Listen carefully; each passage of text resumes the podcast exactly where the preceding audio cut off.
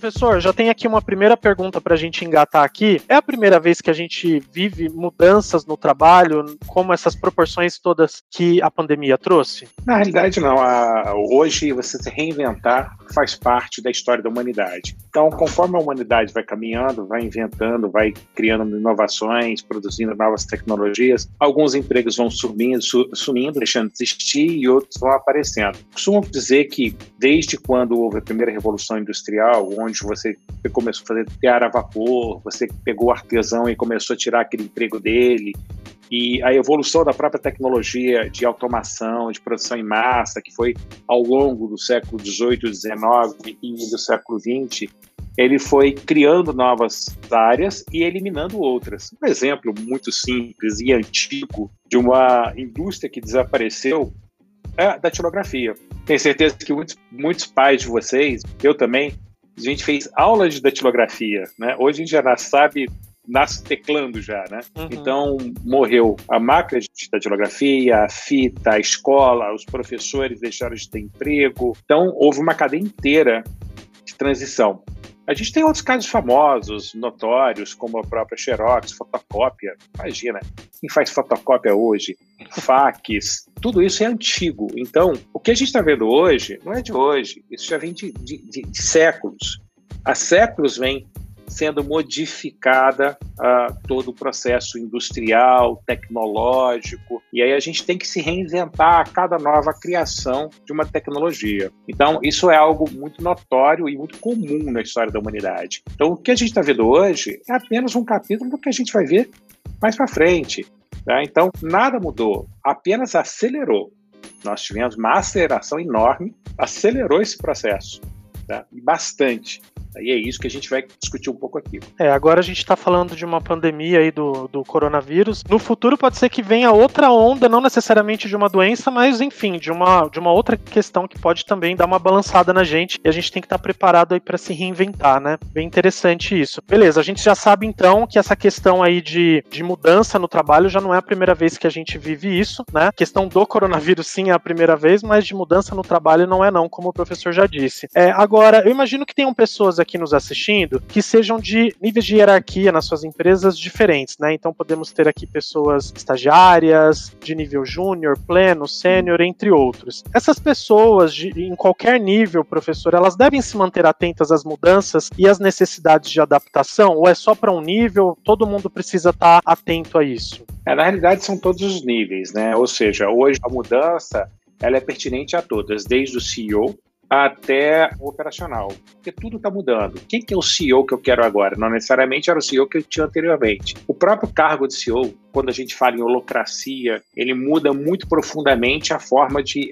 da estrutura hierárquica. E na realidade, gente, essa questão da estrutura hierárquica está mudando também. Quando você vai para as empresas, principalmente do Vale do Silício, que são aceleradas por grandes aceleradoras, ou mesmo aquelas unicórnios que estão crescendo, você vê que o nível hierárquico é muito pequenininho. Então, o conceito de hierarquia, ele tende a ser, ser cada vez minimizado e diz alguns que até sumir no futuro breve. Tá? Então, é, todo mundo tem que estar atento porque essa mudança ela não veio para uma categoria, mas sim para o mundo inteiro. É, inclusive o pessoal que fazia revelação de filme também, isso também tem caído por terra, né? Quase não se vê mais. Exatamente. Não, isso que, que você falou, professor, também em relação à hierarquia, né? Até um testemunho também que eu queria dar é a própria Vagas.com, que é uma empresa radicalmente uh, horizontal. Não, não temos aqui cargos, né? Então eu também posso dizer aí com a boca cheia que realmente a gente está entrando cada vez mais num mundo em que isso não faz mais sentido, né? E quem sabe daqui a um tempo a gente realmente não tenha mais uh, hierarquia nas empresas.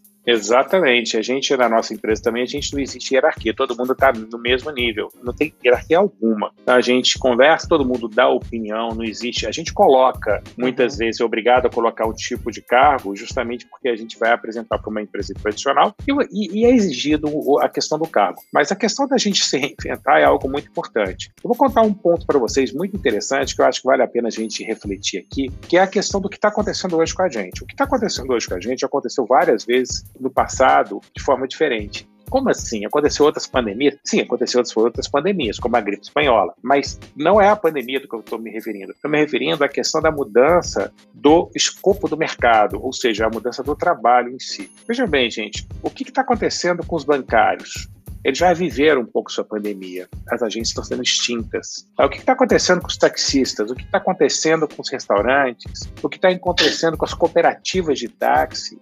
Todos eles já viveram suas pequenas pandemias. Agora, a pandemia, da forma que ela está hoje, ela trouxe uma mudança de maneira totalmente generalizada. Todos estão tendo, todos estão tendo que mudar. Não existe mais categoria de mudança, mas sim todos. A transformação digital, ela veio e não vai voltar, não vai sair mais. A gente não volta mais atrás. O que está hoje veio para ficar. Tá? Então é essa a realidade que a gente está vivendo. Que interessante ver você falar assim. Nós já vivemos, algumas pessoas já viveram algumas pandemias. Eu nunca tinha olhado assim por essa perspectiva, mas é, faz todo sentido mesmo. Como que o pessoal pode perceber quando é a hora de aprender uma nova competência ou até mesmo de se adequar ao mercado? Isso vale para os profissionais e para os empreendedores? Tem que esperar a água bater ali, né, na, na perna, para não falar outra coisa? Ou, enfim, tem um hora, uma hora certa para fazer isso?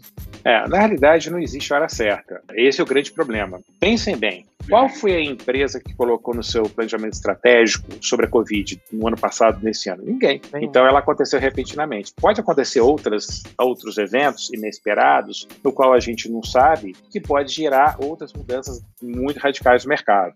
Tá? Então, o que, que nós temos que ficar? Preparados para pode vir para o futuro. É por isso que a gente tem que mudar nossas competências. Ou seja, na realidade, a gente precisa avaliar quais são as nossas competências, entender quais são elas, saber quais são as competências competências que são necessárias para o futuro e entender se eu tenho elas ou não. Se eu não tiver, eu tenho que buscar como melhorá-las. Tá? como adquirir essas competências, ou seja, qual é o caminho que eu preciso ter. A gente tem várias competências que são muito importantes a gente dizer aqui, dentre elas, uma muito forte que é relacionamento conectivo. A gente precisa conectar pessoas e eventos. A gente precisa tá, antecipar acontecimentos que podem estar um pouco à frente e a gente, talvez por falta de atenção, não perceba que isso está acontecendo. Quando acontece, me pega de surpresa. Tem que me reinventar muito rapidamente.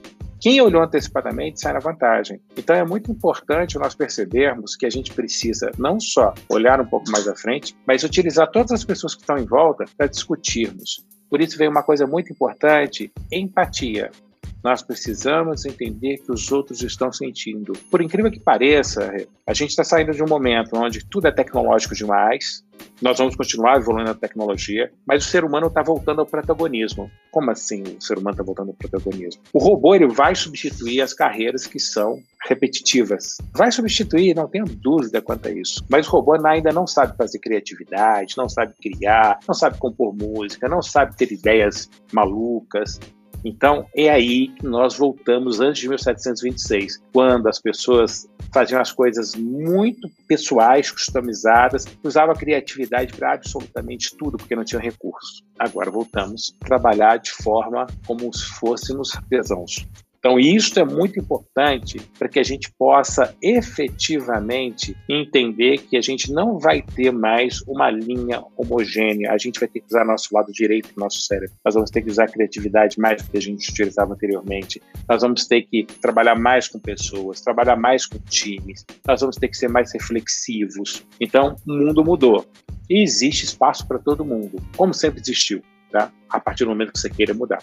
Legal. Eu, pelo menos, já tenho visto isso no, enfim, na, nos meus contatos, assim, na, entre os meus amigos, família. Muita gente que tinha projetos e nunca tinha tirado do papel, agora parece que teve, né, essa, esse start, assim, e tem tirado as coisas do papel. É, isso é interessante Exatamente. também.